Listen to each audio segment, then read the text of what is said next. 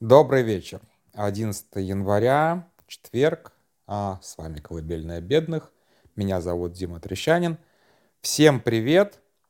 И сегодня я хотел рассказать один небольшой анекдот и заодно немножечко продолжить разговор о РПЦ, потому что как бы не поместился в прошлый раз этот анекдот, если честно. И как бы я уже говорил, да, в прошлый раз, когда говорил про РПЦ, я говорил о том, что эта структура была давно больна вот этим вот э, мракобесием и антисемитизмом, и влияние мракобесия, антисемитизма в этой структуре все увеличивалось и увеличивалось, и в то, во что она превратилась, для меня действительно не вызывает большого удивления. Э, и этот регресс был намечен уже очень давно. Поэтому как бы здесь немножечко странно говорить о том, что вот мы, блин, удивлены, что а, русская православная церковь неожиданно стала одним из самых провоенных институтов, а батюшки, вот у нас в потерях уже надо выделять батюшек как отдельный род войск. Там, ну, я не знаю даже, кого больше, по нашим данным, погибло в этой войне, батюшек или ФСБшников. Я сейчас не шучу. И там, и там где-то десятки ну, по нашим данным, понятно, не полным, а, обычно все-таки гибель батюшки более публичное мероприятие, чем а, гибель ФСБшника. И опять же, непонятно, как бы, может, как бы, я, в общем-то, скорее негативно отношусь к мнению, что батюшки одновременные ФСБшники, как правило. Это все-таки агенты, а не кадровые сотрудники, мне кажется. Ну, опять же, я могу ошибаться. Здесь я ни о чем не настаиваю. А, но анекдот, который я хочу рассказать, он случился уже, наверное, сколько? Ну, около, больше 20 лет назад. Это был один, это был вообще мой первый митинг, на который я пошел. А, и, честно говоря, если бы я был тогда немножечко поумнее, наверное, это был бы и последний митинг вообще, на который стоило бы сходить. А, история примерно такая. 2000 год, я только-только познакомился с нацболами, а, никак еще вообще не участвовал, ни как активист, никак ни в чем не участвовал. А, лето. А, в Самаре идет очень мощная и шумная кампания по запрету оперы «Видение Иоанна Грозного» Сергея Слонимского, если я не ошибаюсь, по-моему, Слонимского. Точно вот как бы режиссер Слонимский, по-моему, он Сергей. Вот, это большая такая опера, она, насколько я понимаю, идет до сих пор, по крайней мере, я нагуглил а, заметки к 15-летию с премьеры этой оперы. Ну, то есть это, в общем-то, такая уже устоявшаяся вещь, которая постоянно... И она стала сво... как бы по-своему культурным явлением. А, написана была опера, важно, то есть либретто к этой опере написано было в 93 году. А, потом, а, потом станет понятно, почему важно. А поставлена она была в 99-м, но речь идет уже о 2000 годе.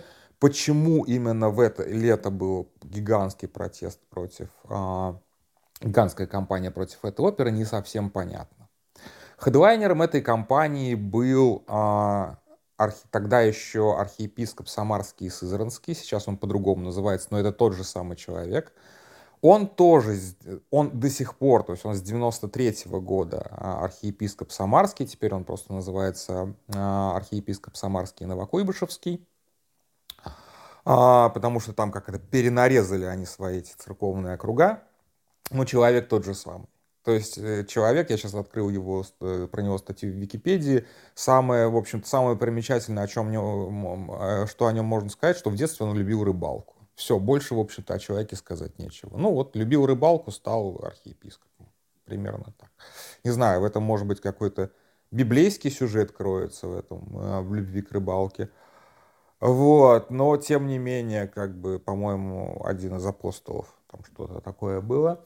А, но тем не менее, и вот он, конечно же, как раз мракобес и антисемит. И он возглавляет большой-большой да, кусок церкви, опять же, повторюсь, с 93 -го года. И вот он начал кампанию по запрету этой, а, может быть, не он начал, но он стал хедлайнером кампании по запрету оперы.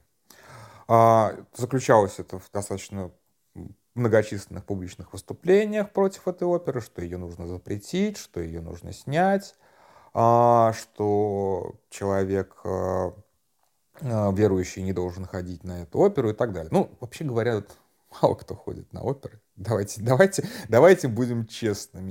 Немногие из нас вообще когда-либо были в опере. Я, по-моему, не был ни разу. И вот тут как раз будет история о том, как я упустил свой шанс пойти в оперу. Вот. А у маргиналов есть такая тема. Ну, по крайней мере, была. Я, кстати, даже недавно видел, как ее предъявляли э, гиркинцы а, Типа вот мы ходим на митинги. Мы ходили на митинги либералов. Почему не, либералы не ходят на наши митинги? Вот такая тема у маргиналов обычно есть, что нас-то вообще мало, там иногда 3-5 человек на организацию, но когда мы хотим собрать митинг, мы зовем всех, а, с кем мы там более или менее в контакте, скажем так. И тогда создается толпа почти в 25 человек. Это уже как бы серьезный митинг. И, соответственно, была такая история, что нас было проводили какое-то мероприятие и задолжали, соответственно, каким-то мужикам-жидоедам, близким к вот этому самому архиепископу, явку на их мероприятие. А, никто не хотел идти. Вот серьезно, никто не хотел идти, поэтому всех обзванивали, и вот, собственно, мне тоже позвонили, сказали, Дим, надо прийти, короче. А я даже, вот я говорю, я даже не активистом был, я говорю, слушайте, ребята, у меня работа, я могу прийти только вот на полчасика. Окей, приходи. Я прихожу, сейчас много, наверное, мало кто был в Самаре, театр, театр оперы и балета, это такое гигантское, такое сталинское здание серое на гигантской площади. Вот, э, то есть любое количество людей на этой площади всегда кажется просто микроскопическим. И вот стоит действительно микроскопическая группа людей, а, практически, тогда и ментов особо не было, да, вот, и а, они держат, вот эти мужики, они держат такой рулон, а, буквально рулон обоев. Рулон обоев, на клеевой стороне которой на, написаны фразы. Написана фраза. Видение это иудейское глумление над памятью русского царя. А, мужики достаточно быстро устают держать это, но еще и ветер вот, вырывает из рук, и поэтому они просят уже кого-то из наших подержать все это. Я не держал, честно, я сразу сказал, мне скоро уходить, поэтому, в общем-то, так бы подержал бы, у меня как бы по, по этому поводу не было никаких там этих самых просят, да подержать можно, вполне. Вот, и вот как бы стоят люди с этим нелепым жалким плакатом, а, Почему, собственно, тут как бы стоит как бы такую интермедию, почему, собственно, а, церковь или там какие-то мракобесы вот эти вот вообще в принципе защищает Иоанна Грозного. Ну, то есть моя версия заключается в том, что как бы никого, никому не вперся это Иоанн Грозный, разумеется. А, все защищают исключительно а, а, Иосифа Сталина. Потому что, конечно же, когда а, Сергею Эйзенштейну заказали а, фильм о, об Иване Грозном. А, подразумевалось, что, конечно же, это будет такой прижизненный, как бы прижизненный, прижизненный панигирик Сталину. Сталин, собственно, сам правил сюжет и так далее и тому подобное. Я, кстати, сейчас был очень сильно удивлен. Я думал, что этот фильм был вот снят, как они стали, снима, снимали сталинские фильмы, и типа вот все, так же, как и Александр Невский, там, например, вот это вот все, да. Оказалось, что нет, там гораздо более сложная и интересная история. Должны были снять три части этого фильма, сняли, насколько я понял, две, показали только одну, вторая очень сильно не понравилась Сталину, он а, ее запретил, под запрет попала как бы до кучи и первая часть. В итоге Эйзенштейн встречался со Сталином, они договорились, что он переснимет вторую часть и снимет третью часть, и первую часть обратно выпустили. Но, тем не менее, вот у нас как бы классическое восприятие Иоанна Грозного, царя, который боролся там с Западом, брал Казань, а, уничтожал отвратительных бояр, вот это вот все. А, да, что Сталину не понравилось, насколько я, опять же, извините, тут сужу по Википедии, не так я глубоко это знаю, что прогрессивное войско опричников было показано на манер американского куклус-клана. Куклукс-клана. Вот, то есть вот как бы вот примерно такое, вот такое вот восприятие а, Сталин пытался заложить в Иоанна Грозного.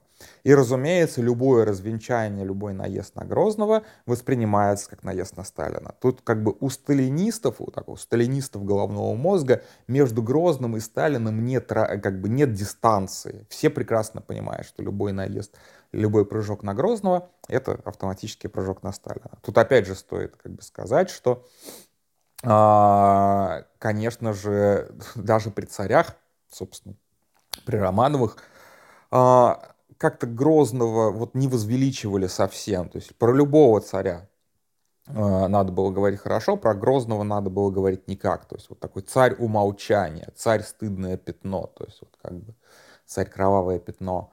А, поэтому, конечно же, а, вот это вот вообще как бы возгонка, скажем так, а, Сталином своего исторического предшественника, ну то есть это вот исключительно, да, это вот исключительно феномен а, сталинской культурной эпохи, не более того. То есть это на самом деле очень важный момент, конечно, что мы воспринимаем Грозного исключительно через призму этого фильма. Никакого другого Грозного в нашем сознании на самом деле не существует. Когда мы а, спорим с этим образом, мы спорим с Сергеем Эйзенштейном, который снимал кино по, а, по прямому указанию и по сюжету буквально. А, Иосифа Сталина. То есть это как бы вот это вот такое вот наследие сталинизма. Ну да, и, конечно же, а, глумление, иудейское глумление над памятью русского царя, я думаю, что за такое, ну, в смысле, за то, что Иоанна Грозного кто-то назвал русским, вот эти вот самые ребята первыми бы отправились на дыбу или на кол, потому что, конечно же, Грозный не считал себя русским. Он все-таки был Рюриковичем. И тогда как раз была такая тема, что те, кем ты правишь, это не те, с кем ты как бы в кровном родстве. Ты должен как бы по крови себя очень сильно отделять от, а, от а, субъектов а, твоего управления. То есть ты буквально человек как бы иной расы, иного происхождения, поэтому ты ими правишь. То есть как бы... А, отсюда, отсюда берется твоя легитимность. Поэтому, конечно, Иван Грозный не русский царь, извините меня, пожалуйста. А, фанаты а, Ивана Грозного. Ну так вот, возвращаясь к этой постановке. К сожалению, мне пришлось уйти с этого митинга, потому что, почему, к сожалению, дальше началось самое интересное. Прям реально самое интересное. Потому что в какой-то момент выбежал, собственно, режиссер этого, этой оперы, Сванимский, и такой начал говорить, ребята, как вы можете протестовать против... Ну, он, естественно, не обращался к этим мужикам с пеной у рта, а он обращался к людям помоложе, типа, как бы, моих товарищей.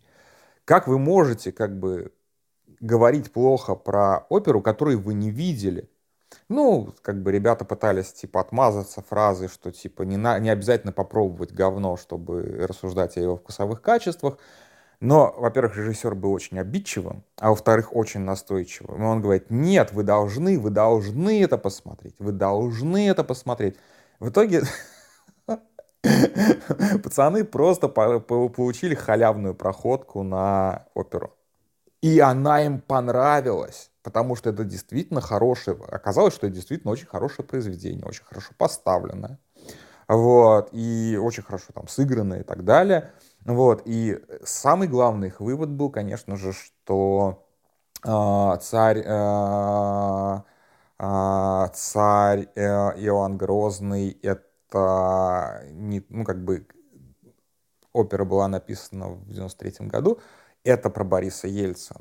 Да, то есть, как бы, ну, 2000 год Ельцин еще, если что, был актуален вполне как политическая фигура. То есть, как бы, ну, учитывая, опять же, премьеру в 99 году, а, еще при Ельцине, да, это было супер актуальное шоу, как бы, а, да, действительно, как бы это была, пускай в опере, но это была такая достаточно, насколько я понимаю, политическая сатира. Опять же, я, э, ну не сатира, а политическое заявление, да, то есть как бы вот, пожалуйста, как бы вот такое культурное явление. Я не думаю, что этот вот архиепископ вообще сам был на, на опере.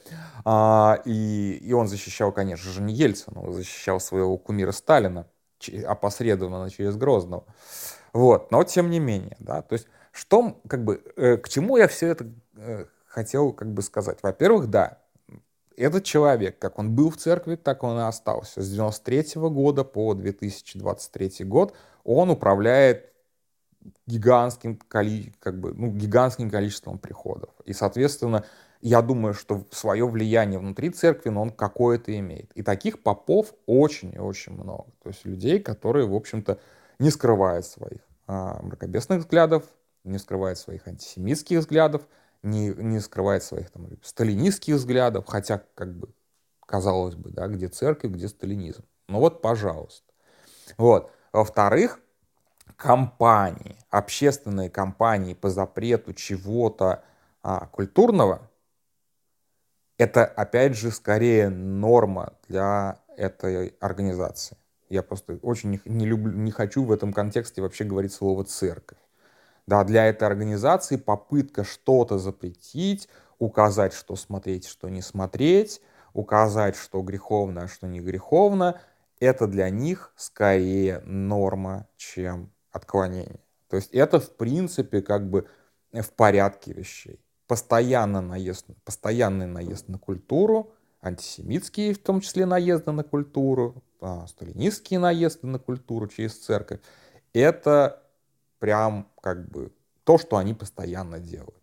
Другое дело, что в конце 90-х, начало 2000-х это было просто один из голосов э, внутри общества, что вот какие-то там, которые вот чем-то там непонятным занимаются, э, против чего-то там. И это было вот как бы типа последняя новость в сюжете новостей. А вот архиепископ выступил про, про, против какой-то постановки. А, да и хер бы с ним. Типа вот примерно так это. То есть как бы э, на общество, на культуру это действительно не влияло.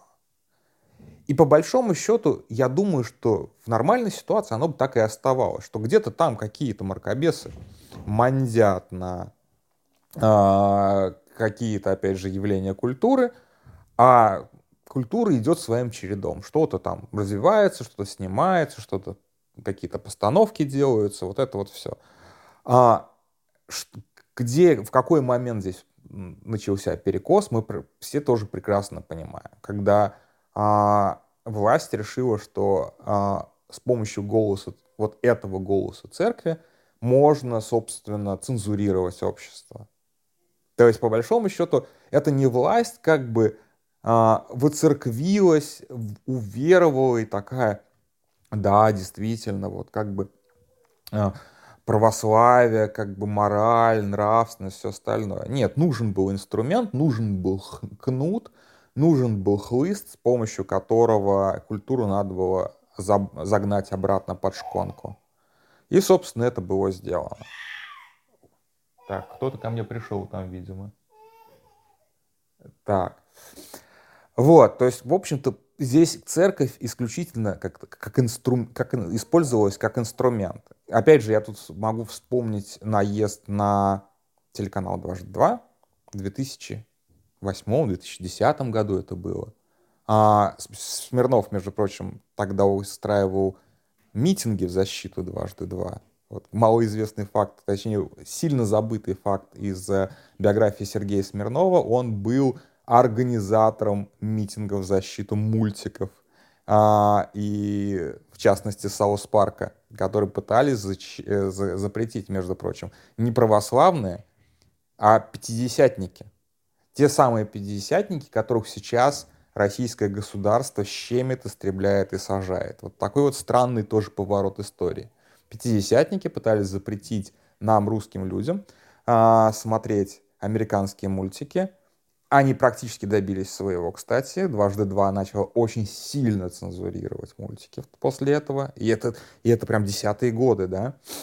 Вот. А теперь как бы государство а, расправляется уже с пятидесятниками. В этом плане, конечно, очень поучительная история. И православной церкви тоже стоит об этом подумать, что сегодня они как бы полезной и классный инструмент, а завтра они будут, пойдут нахрен абсолютно так же. Просто потому что а, станут крайне неудобными или, не знаю, там, ненужными, например, или, например, слишком прожорливыми, или что-нибудь вроде этого. Вот, оперу я так в итоге и не посмотрел, к сожалению, моему большому, вот был у меня шанс такой. А, постановка, несмотря на все протесты церкви, как шла, так наверное, опять же, я вот не, не заленился погуглить э, свежую афишу, скорее всего, так и идет. А, и все прекрасно, да, и здесь можно вспомнить супер скандальную постановку «Иисус Христос суперзвезда», супер скандальной постановки, наверное, она, по-моему, старше меня уже, ей больше 40, по-моему сильно больше 40. И она до сих пор в вот этой среде считается суперскандальной постановкой. Несколько поколений с ней прожили, ничего не произошло, все в порядке. Как бы, то есть как бы, ничего, а, как, антихрист не, не, не пришел. Вот. Но при этом мы видим, что а, церковь, возражая против абсолютно безобидных вещей, сама творит чудовищные совершенно вещи сама себя толкает на путь какого-то невероятного, невероятного, поддержки невероятных преступлений, ну вот через мракобесие. Что с этим делать, совершенно тоже непонятно, потому что, конечно же, запретить быть мракобесами совершенно невозможно. Видимо, в нормальном действительно обществе этих мракобесов просто стоит, как бы, как сказать, пусть цветут 100 цветов, пусть мракобесы мракобесничают, просто не стоит обращать на них внимание так, как, этому, как, как это у нас было в 2000 году. Пускай какие-нибудь ебанашки стоят с рулоном а, а, этого самого обоев, на которых было написано какая-нибудь гадость. Иудейское глумление над памятью русского царя. На этом все. Спокойной ночи.